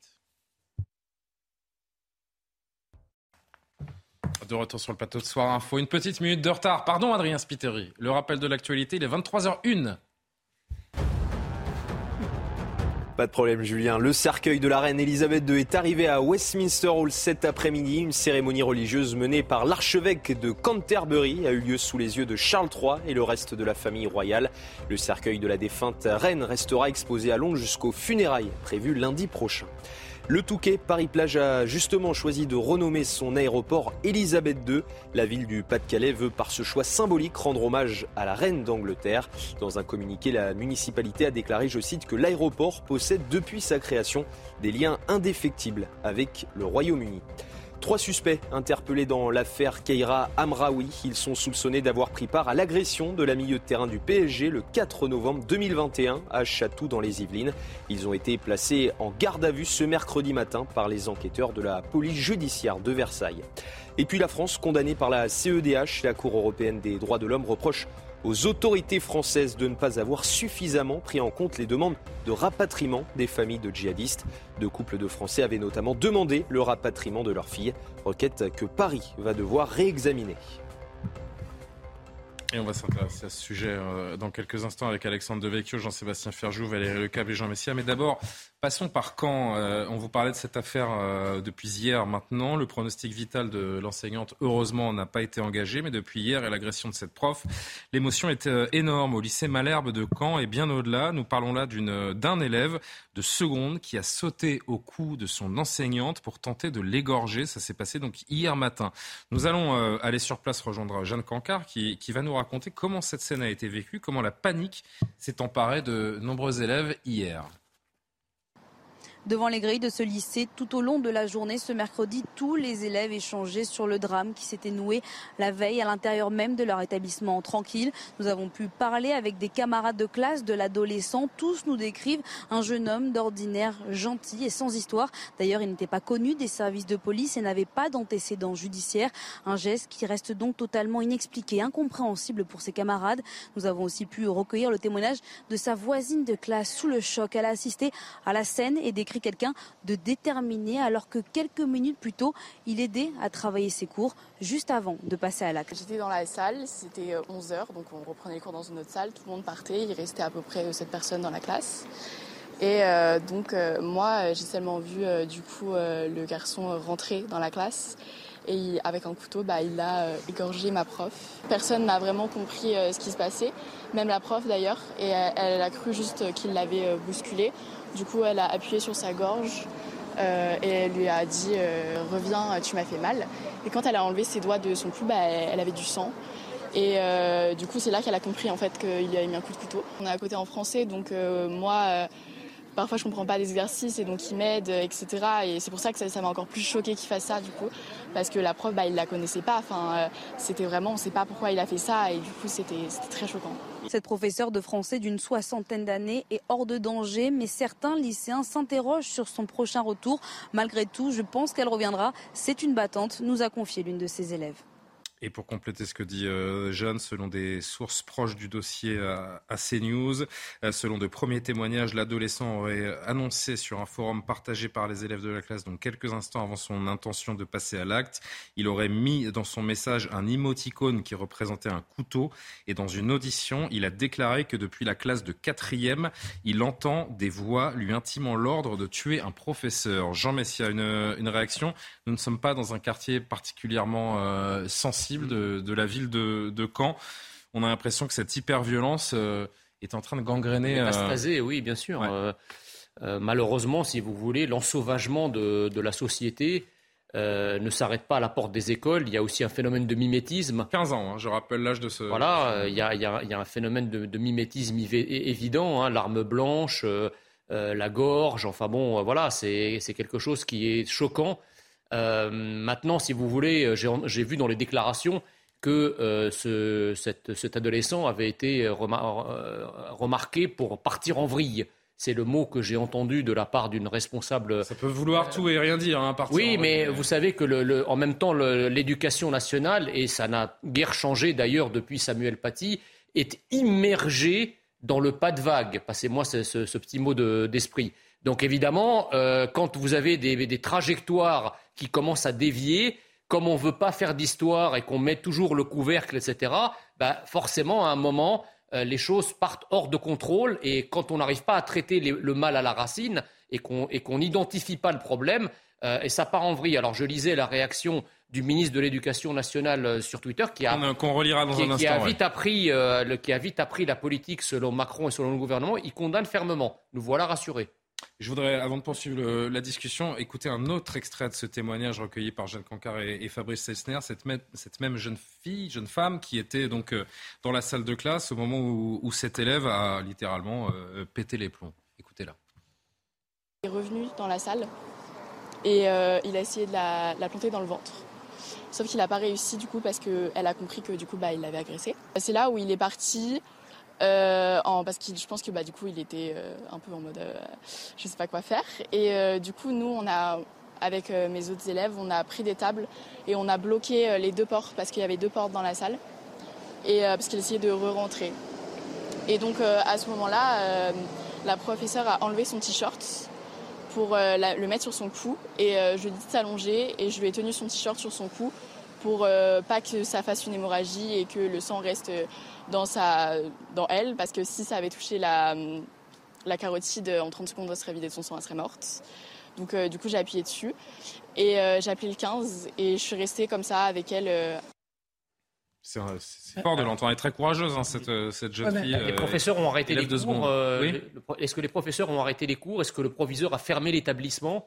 Alors, il faudrait que. Je, je sais pas si Jeanne Cancard nous écoute, mais a priori, le, lycée était ouvert aujourd'hui. Peut-être que je bah, dis une bêtise, donc, j'aimerais qu'en régie, on puisse me, confirmer ça ou pas. Si c'est le cas, ça en dit long sur le dogme du pas de vague, c'est-à-dire tout doit continuer comme si de rien n'était. Déjà, il y a une question qu'on peut se poser, euh, Valérie. Euh, Comment un élève euh, entre avec un couteau dans un, dans un collège ou dans, ou dans un lycée On peut entrer avec tout et n'importe quoi dans, l'enceinte, euh, dans une enceinte scolaire? C'est vrai qu'il y a eu un débat à une époque sur les, les portiques euh, à l'entrée des lycées. Ce serait déplorable de se retrouver dans des lycées ou des collèges à l'américaine avec des policiers ou des portiques de sécurité.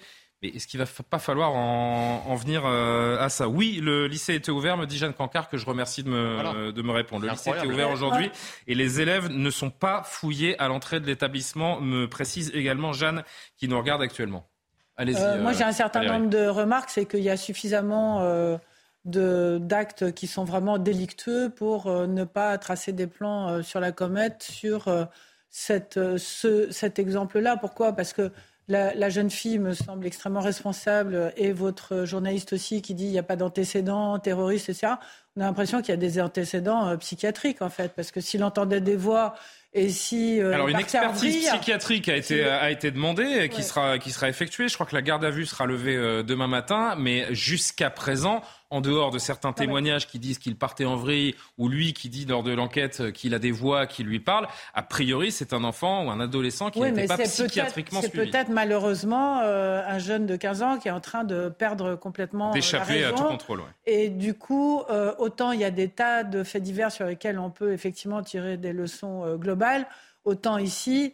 Moi, ce que je salue, c'est le sang-froid de cette jeune femme que vous avez, qui a fait son témoignage et qui explique euh, comment euh, elle s'est occupée euh, de la situation.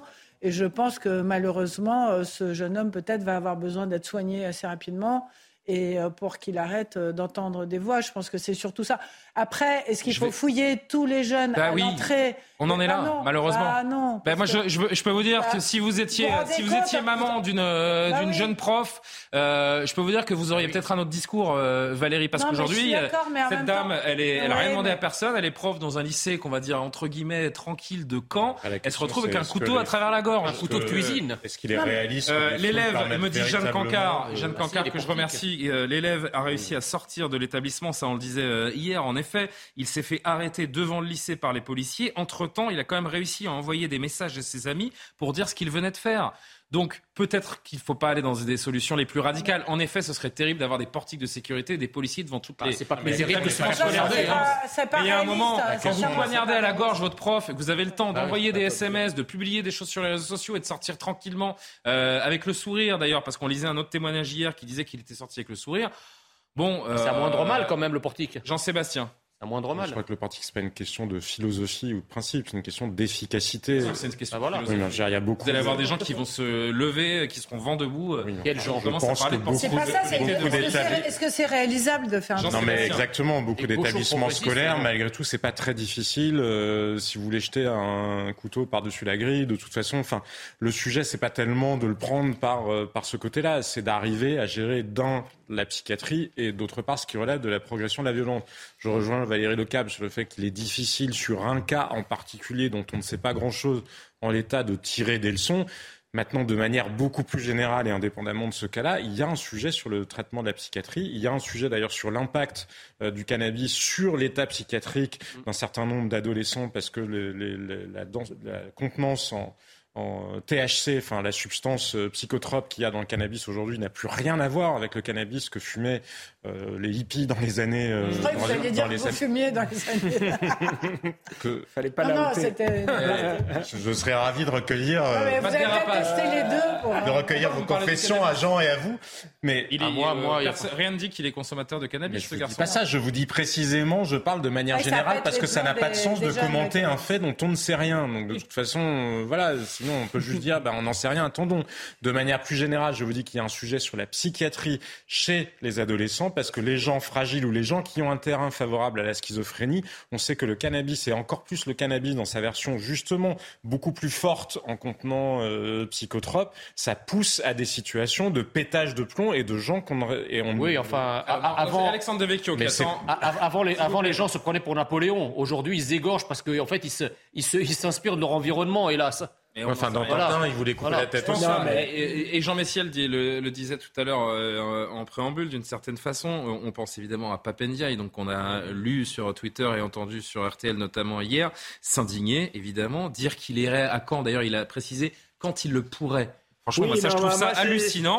Et après, et après, euh, Alexandre, on va passer au fait divers suivant. Il devrait peut-être y avoir une émotion un peu plus importante. On oui, parle moi, professeur, d'un agent de la fonction publique qui s'est fait égorger, qui aurait pu, et évidemment, on est ravi pour elle et rassuré que son état euh, euh, ne soit pas si grave finalement, mais évidemment qu'à quelques centimètres, Aujourd'hui, elle pourrait être morte. Non, mais je suis. c'est ce qui me choque le plus dans cette affaire, parce que je crois qu'effectivement, d'après les éléments qu'on a, c'est difficile d'en d'en tirer des leçons structurelles. En revanche, je trouve que euh, le silence politique et même le silence médiatique, parce que euh, on en parle sur ce plateau, mais ça, ça n'a pas fait la une des journaux, est très révélateur de l'apathie de cette société ou du, du, du refus de voir euh, la montée des violences. Surtout que ça vient après Samuel Paty, donc on aurait pu imaginer que ce genre de choses suscite immédiatement une émotion euh, puissante dans le pays. Totale, et j'ai envie de dire, réaction politique. nous regardons ailleurs. Ouais, on, on, le médecin qui à quelqu'un, s'il vous plaît, sans que tout le monde pardonne. Oui, non, mais et, effectivement, c'est ça qui est extrêmement choquant. Et pour en revenir à, à Papendia, et quand on voit que là, la priorité du gouvernement, c'est de lutter contre les stéréotypes de genre euh, à, l'école, on est quand même très très loin, je crois, de la réalité et des enjeux et des problématiques auxquelles sont confrontés les enseignants et même les élèves, parce que c'est difficile d'apprendre dans un collège ou un lycée violent. Valérie, pour conclure. Non, et on verra évidemment euh, ce qui arrivera à ce, à ce garçon après sa garde à vue demain. On suivra avec intérêt euh, cette affaire. Pour conclure, euh, le raccourci avec euh, Samuel Paty, on ne sait pas s'il a du sens ou pas. pas dit que c'était la même, chose. J'ai dit qu'étant donné qu'on avait tous subi ça, euh, qu'il y a eu cet événement dans ce pays, un professeur de nouveau agressé à la gorge au couteau, ça devrait faire réagir immédiatement. Quelles que soient les motivations de ce garçon, Je pense que la raison pour laquelle les gens ne réagissent pas davantage, c'est qu'ils ne connaissent pas la motivation de ce garçon. Et donc, Samuel Paty, c'était un acte politique. C'est ça qui a fait réagir tout le monde. Mais là, personne ne connaît la motivation euh, réelle et ne sait exactement. Pas, euh, soyons pas de mauvaise foi, euh, Valérie. Non, mais je suis pas de mauvaise foi. Non, mais si, l'ensemble des commentateurs de, de, de, de l'univers médiatique ne réagissaient qu'à des faits 100% complétés, avérés, avec toutes les gardes à vue et tous les, les éléments des dossiers, et ne pas de grand-chose. Mais juste dingue. À la moindre violence policière, ils savent très bien s'enflammer. Hein, donc je comprends pas pourquoi, effectivement, ça fait pas de bruit. Ferjou, pour vraiment le dernier mot, parce que je voudrais qu'on avance sur le rapatriement des femmes stéréotypes de genre pourquoi pas l'éducation nationale peut se préoccuper effectivement de lutter contre le sexisme. La réalité, c'est que ce qu'on ignore allègrement, c'est qu'il y a une catégorie de gens qui sont en crise et ce sont précisément les jeunes hommes parce que la société leur envoie des messages contradictoires. Là où il y a le plus d'échecs scolaires, précisément chez les jeunes hommes et on ne traite pas suffisamment ça. Alors il ne faut pas opposer une cause à l'autre. En revanche, il ne faut pas se concentrer uniquement sur une cause parce qu'elle est à la mode à un certain moment en oubliant la réalité. La réalité, c'est que l'échec scolaire, la souffrance psychique, etc., elle est essentiellement concentrée sur les adolescents de sexe masculin. Je ne suis pas sûr que les stéréotypes de genre, ce soit la même chose que le sexisme. Hein. C'est un petit peu différent. Ça va beaucoup plus loin que le sexisme, en fait. C'est de dire... C'est presque de dire qu'il n'y a pas de vraie différence entre les hommes et les femmes. C'est que C'est extrêmement gênant, en fait. Mais je ne vous parle pas de ça. N'opposons pas les, causes les unes aux autres. Je vous dis juste qu'on ferme totalement les yeux sur le mal-être grandissant des jeunes hommes dans les sociétés occidentales.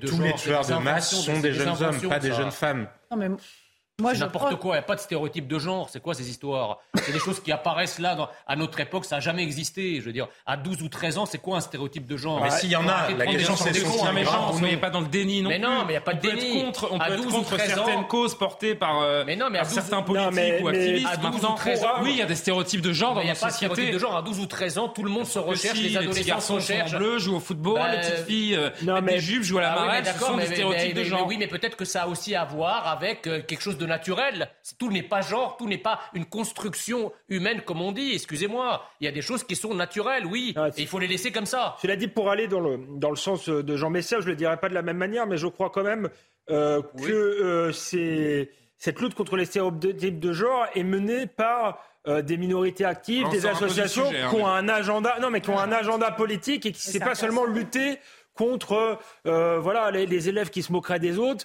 C'est vraiment quand on voit la circulaire de, Jean-Michel Blanquer euh, avant les élections, euh, c'est l'idée d'abolir la différence des sexes, y compris biologiques. Donc quand l'État reprend le vocabulaire de militants qui ont un agenda politique qui est de déconstruire euh, tous les fondamentaux de la société, c'est quand même euh, préoccupant. Il peut avoir, Papendia, il peut avoir les combats qu'il veut et euh, il a été choisi. je parlais de Jean-Michel Blanquer.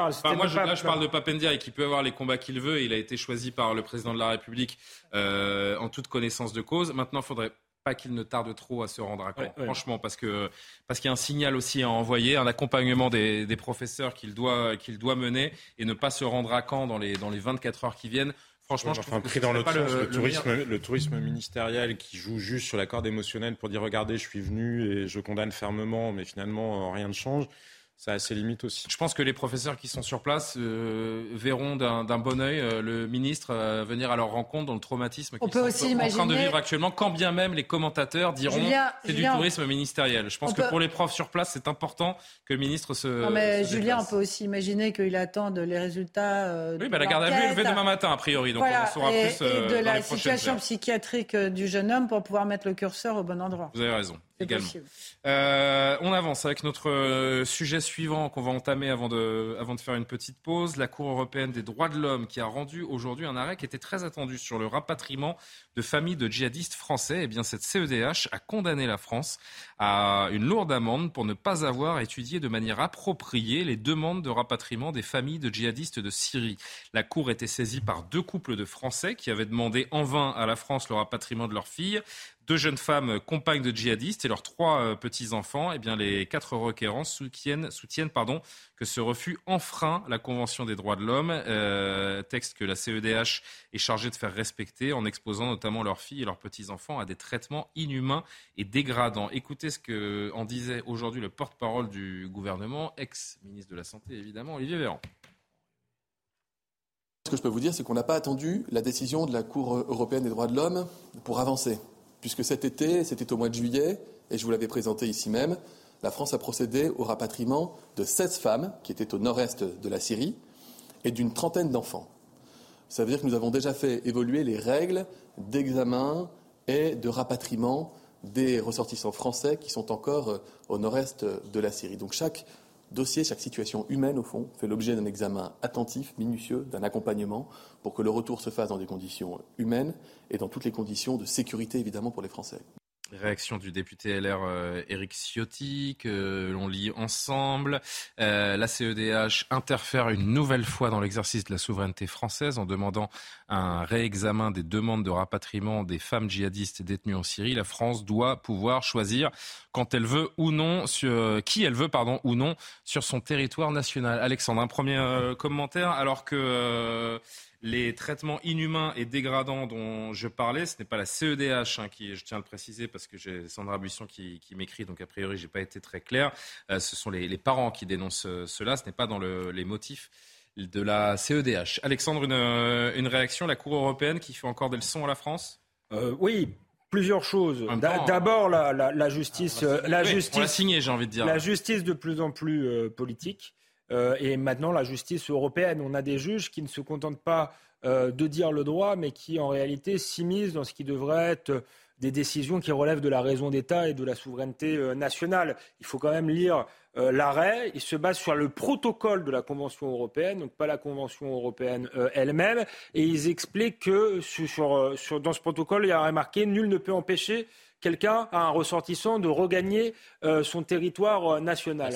Or, or, on pourrait discuter cette option. Le Maroc refuse bien écouter. Oui, non mais qui va le forcer à le, bah, en, Europe, selon la Convention européenne, euh, euh, non. Mais là, dans ce cas précis, en plus, je trouve, euh, en, réalité, on les empêche pas de, revenir. Ce qu'est en train d'inventer la, Cour européenne, c'est un droit quasiment au rapatriement. je vais juste, je vais essayer le plus précis possible. En fait, la Cour européenne des droits de l'homme, elle condamne la France aujourd'hui parce qu'elle estime que sa politique de rapatrier au cas par cas les femmes djihadistes de Syrie est arbitraire. C'est ça que nous dit euh, la Cour. En revanche, et c'est là, que, moi, c'est là où où, mon intelligence est, limitée, parce que c'est là où je commence à ne plus rien comprendre. C'est qu'en revanche, elle nous dit, cette Cour, que le droit international n'oblige pas les États non plus à rapatrier tous ces euh, ressortissants. Valérie euh, et, Jean Messia ensuite. Ce, cas, euh, moi, je le trouve absolument passionnant, parce que pourquoi est-ce que la, la, France hésite à rapatrier ces femmes djihadistes? Pour une raison extrêmement simple c'est qu'on sait, et on en parle suffisamment souvent sur ce plateau, que la justice française n'est pas capable de garder à perpétuité des gens en prison ou de faire appliquer des peines longues. Or, ces femmes, elles ont quand même suivi en Syrie des maris djihadistes qui ont été djihadistes et donc dont on peut penser éventuellement qu'elles peuvent être une menace pour la société française. La Cour n'oblige personne non, mais à rapatrier. Parce il n'y a pas d'obligation à rapatrier. C'est le côté arbitraire qui est condamné. J'essaie d'expliquer l'état du sujet. Pourquoi est-ce que la France hésite à faire rapatrier ces femmes? Parce que, après tout, on est quand même le pays des droits de l'homme et se faire tacler par euh, le, Centre européen des droits de l'homme, c'est un petit peu vexant. Donc, c'est un petit peu vexant. Mais l'explication, parce que je l'ai vécu de l'intérieur et que euh, je l'ai compris de l'intérieur, c'est que des femmes djihadistes qui reviennent en France, ça peut être une menace pour la société française parce qu'elles se sont engagées, elles ont été entraînées là-bas, elles ont vécu là-bas avec leur mari. Et on n'a pas une justice dans ce pays suffisamment ferme et forte pour être sûr de pouvoir les, surveiller et les contrôler. C'est même pire que ça parce qu'en droit, avoir accompagné son mari en Syrie, euh, c'est pas un, c'est pas un crime, donc elles peuvent être très peu condamnées en réalité. Une fois, exactement. mais, une fois qu'on a dit ça, je termine là-dessus. Il est vrai que les enfants qu'elles ont eu là-bas, ils y sont pour rien et qu'ils n'ont rien demandé à personne. mais il faut distinguer les femmes et les enfants, les adultes et les enfants, parce que évidemment, c'est pas le sujet traité par la Cour européenne des droits de l'homme. Parce qu'en général, on essaie de faire revenir les enfants, mais séparer les enfants de leur mère, c'est un sujet extrêmement oui, mais si leurs mères sont des. Mais là, c'est pas le euh, sujet. attendez, pour la, nation. Euh, on peut... Juste, on marque une pause. On marque une pause. On va poursuivre parce que c'est complexe. Il faut qu'on prenne le temps vraiment d'expliquer les choses. Déjà, de bien comprendre ces motivations de la Cour européenne des droits de l'homme. Il n'est absolument pas question d'obliger la France à rapatrier qui que ce soit. La Cour européenne qui se prononce sur le cas par cas et le côté arbitraire de ces rapatriements, justement. Donc, on pose euh, le contexte, c'est bien compris, on marque une pause et on continue la discussion. Il y a autre chose à dire, c'est que en juillet dernier, vous avez 16 femmes qui ont été rapatriées, dont la femme de Sami Amimour. On l'apprend quasiment euh, aujourd'hui. Sami Amimour, terroriste très actif dans le euh, Bataclan, un des terroristes kamikazes du, du Bataclan. Donc, on pose tout cela, on marque une pause et on revient parce que c'est un sujet extrêmement important et qu'il faut bien comprendre. À tout de suite. 23h32, la dernière partie de Soir Info, juste après le rappel de l'actualité, Adrien Spiteri. Le Paris Saint-Germain s'impose 3 buts 1 sur le terrain du Maccabi Haïfa, une victoire dans la douleur. Ce sont en effet les Israéliens qui ouvrent le score en première période avant que Messi, Mbappé puis Neymar permettent aux Parisiens de remporter une deuxième victoire en deux matchs. Air France s'annule 55% de ses vols courts moyens courriers et 10% de ses longs courriers prévus vendredi en cause d'une grève des contrôleurs aériens français. Ils demandent une augmentation de salaire et d'effectifs. Dans un communiqué publié ce mercredi, la compagnie assure que des retards et des annulations de dernière minute ne sont pas à exclure. Et puis l'incendie en Gironde progresse encore. Le feu a parcouru 3600 hectares au sud de Lacano. 1000 pompiers sont mobilisés et plus de 1000 personnes ont dû être évacuées en urgence. Une enquête judiciaire a été ouverte sur l'origine de l'incendie. Selon le parquet de Bordeaux, la thèse criminelle est pour le moment privilégiée. On revient encore un instant sur euh, ce dossier euh, du rapatriement des femmes et enfants de, djihadistes vers, euh, vers la France, donc avec la Cour européenne des droits de l'homme qui a donc condamné la France aujourd'hui, estimant que sa politique de rapatrier au cas par cas les femmes de djihadistes de Syrie était arbitraire. Avant qu'on retourne sur le fond, Jean Messia, je me pose déjà une question. Le mot rapatriement, le mot rapatriement est-il adapté? Dans ce mot, il y a et a priori, ceux qui sont partis en, Syrie, en quelque sorte, ils ont, ils ont renié leur pays, ils ont craché sur la France. Écoutez, c'est exactement ce que j'ai défendu chez vos confrères de Sud Radio en 2018 face au patron de France Terre d'Asile, qui m'a d'ailleurs violemment attaqué à ce sujet, en lui disant qu'effectivement, on ne pouvait pas parler de rapatriement puisque ces djihadistes sont partis de leur plein gré et qu'une fois arrivés sur place, ils ont brûlé leur passeport et leurs pièces d'identité. Mais j'ai évidemment le contre-argument à, vous opposer, puisqu'on est là pour faire naître le, débat également. Même le plus indigne de nos compatriotes est un compatriote. Non, mais ce qui est dingue, c'est que quand ils brûlent leurs pièces d'identité françaises, c'est leur liberté individuelle. Pourquoi diable est-ce la seule liberté individuelle qu'on ne respecte pas dans un monde qui sacralise toutes les libertés individuelles, pourquoi celle-ci devrait être aussi farouchement niée? C'est quand même, c'est quand même extraordinaire. Donc ces gens-là ne sont, ne, sont plus français. Ils ont décidé de se déchoir eux-mêmes de leur nationalité. Ça, c'est pour le, le, mot philosophique très juste que vous, que vous soulevez. Après, sur le plan juridique, les familles des djihadistes ont attaqué l'État devant le tribunal administratif et devant le Conseil d'État, mhm. qui, qui s'est déclaré incompétent pour se Et donc, effectivement, il a renvoyé vers l'exécutif, c'est-à-dire vers le gouvernement qui aurait dû préciser une doctrine qui motive les décisions, genre principe de précaution, par exemple, ce qu'il n'a pas fait. Or, nous sommes signataires, effectivement, de la CEDH, et aujourd'hui, la CEDH qui nous lie pieds et poings, puisque volontairement nous, sommes signataires. Nous sommes signataires, donc elle, revient vers nous. La deuxième chose, c'est l'argument que j'entends, c'est oui, mais ce sont les femmes ce ne sont pas des hommes. Mais qu'est-ce que c'est que cette euh, approche particulièrement sexiste? On sait très bien que dans tous les régimes totalitaires, dans le régime nazi, les femmes SS étaient beaucoup plus hmm. violentes que les hommes. Les femmes djihadistes, la veuve, de, on fait des généralités, mais... la veuve de Samia Mimour euh, se dit fière de son mari, par exemple. Vous voyez, donc euh, alors je voudrais y venir, et, d'ailleurs, elle n'était pas candidate au retour. C'est-à-dire, on l'a forcée, on l'a forcée à revenir. Jean-Sébastien, je reviens vers vous. Dans... Oui, mais je dernier mot. Moi, j'aimerais bien qu'on entende rapatrier tous les criminels et délinquants qu'on a chez nous vers leur pays d'origine. Ça, c'est un, ça, c'est un rapatriement. Iqwisen, par exemple, on devrait le rapatrier. On sait pas où il est, donc euh, ça va être compliqué. je rappelle donc qu'en juillet, 16 femmes 16 euh, mères euh, et femmes de djihadistes, donc avec 35 enfants, ont été euh, rapatriées. Et on apprend donc là, récemment,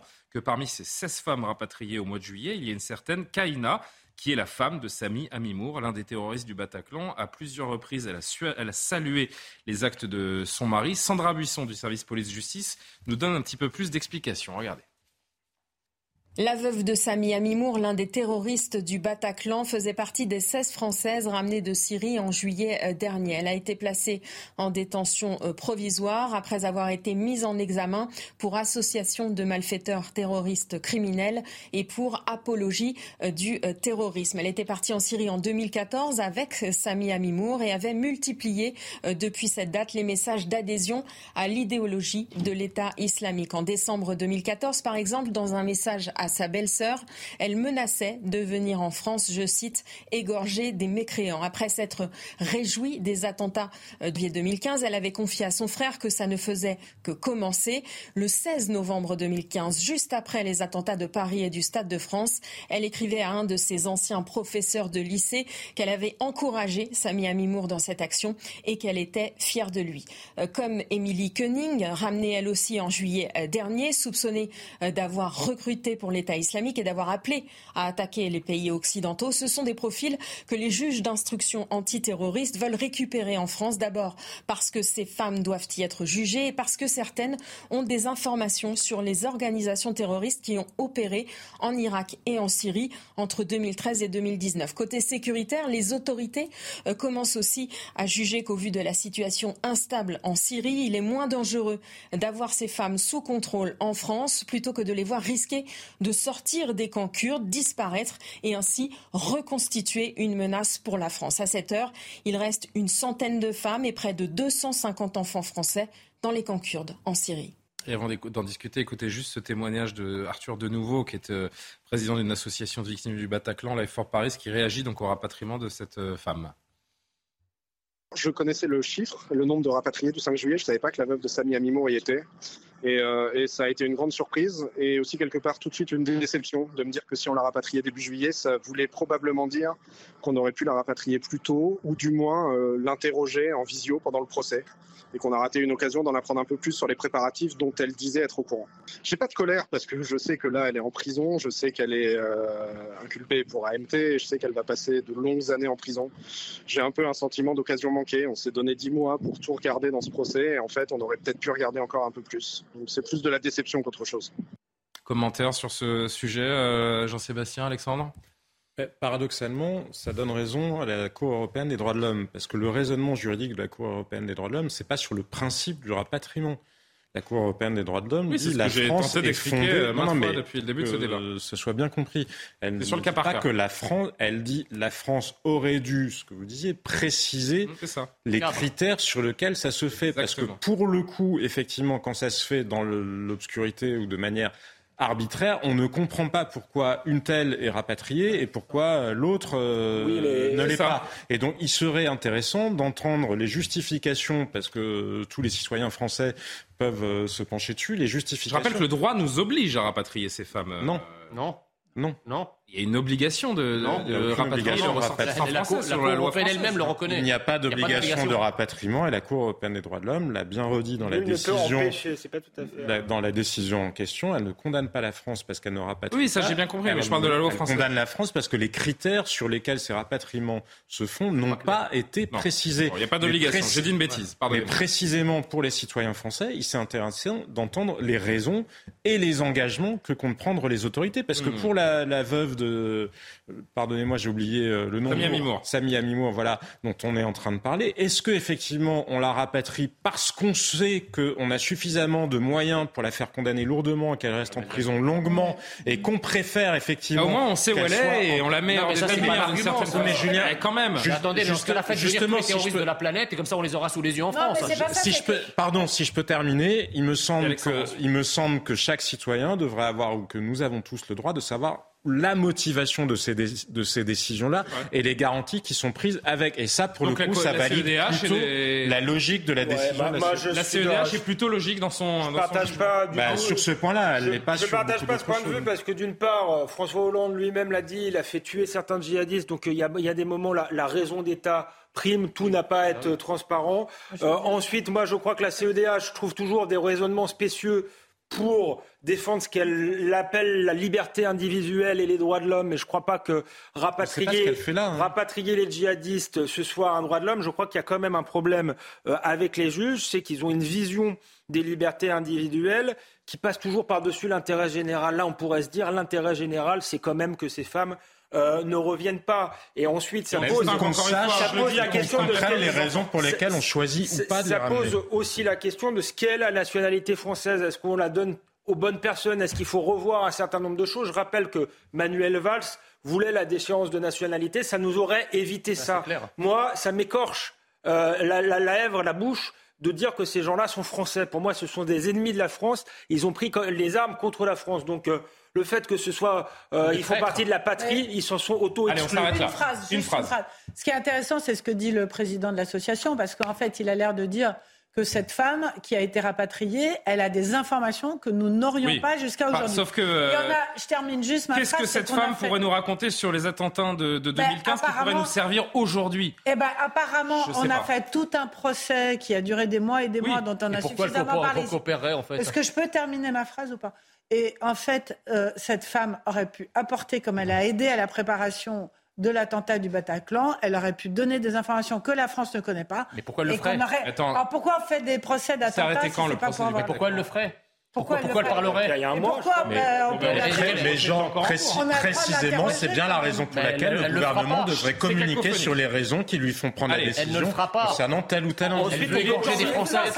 Elle veut égorger des Français. Les gens, les gens ne comprennent rien quand on, peut, on peut aussi sortir, parce que le débat juridique, c'est aussi de sortir ou pas de la CEDH. Aujourd'hui, il n'y a pas que les extrêmes, ce qu'on appelle les extrêmes. Moi, je ne les appelle pas forcément comme ça, mais des gens à droite comme euh, Lisnard, comme tout à l'heure Eric Ciotti, euh, comme Laurent Vauquier, je pense, pense qu'il faut au moins engager un bras de fer avec la CEDH pour qu'elle revoie certains de ses principes, ou sinon en sortir. parce que ça n'a rien à voir avec la déclaration des droits de l'homme et du citoyen. Là, on est dans une dérive. Valérie, je suis en train d'essayer de conclure depuis 5 euh, minutes et vous remettez une couche à chaque fois. d'accord. Je voudrais juste, préciser. C'est pas possible. Oh, excusez-moi. Est-ce que je peux euh, faire régner un petit peu l'ordre de la justice sur ce plateau? Euh, Sandra Busson qui m'écrit si elle avait aidé à la préparation des attentats, elle aurait été jugée en son absence et ça n'a pas été le cas. Voilà, ce, que, ce que me dit Sandra Buisson. Bon.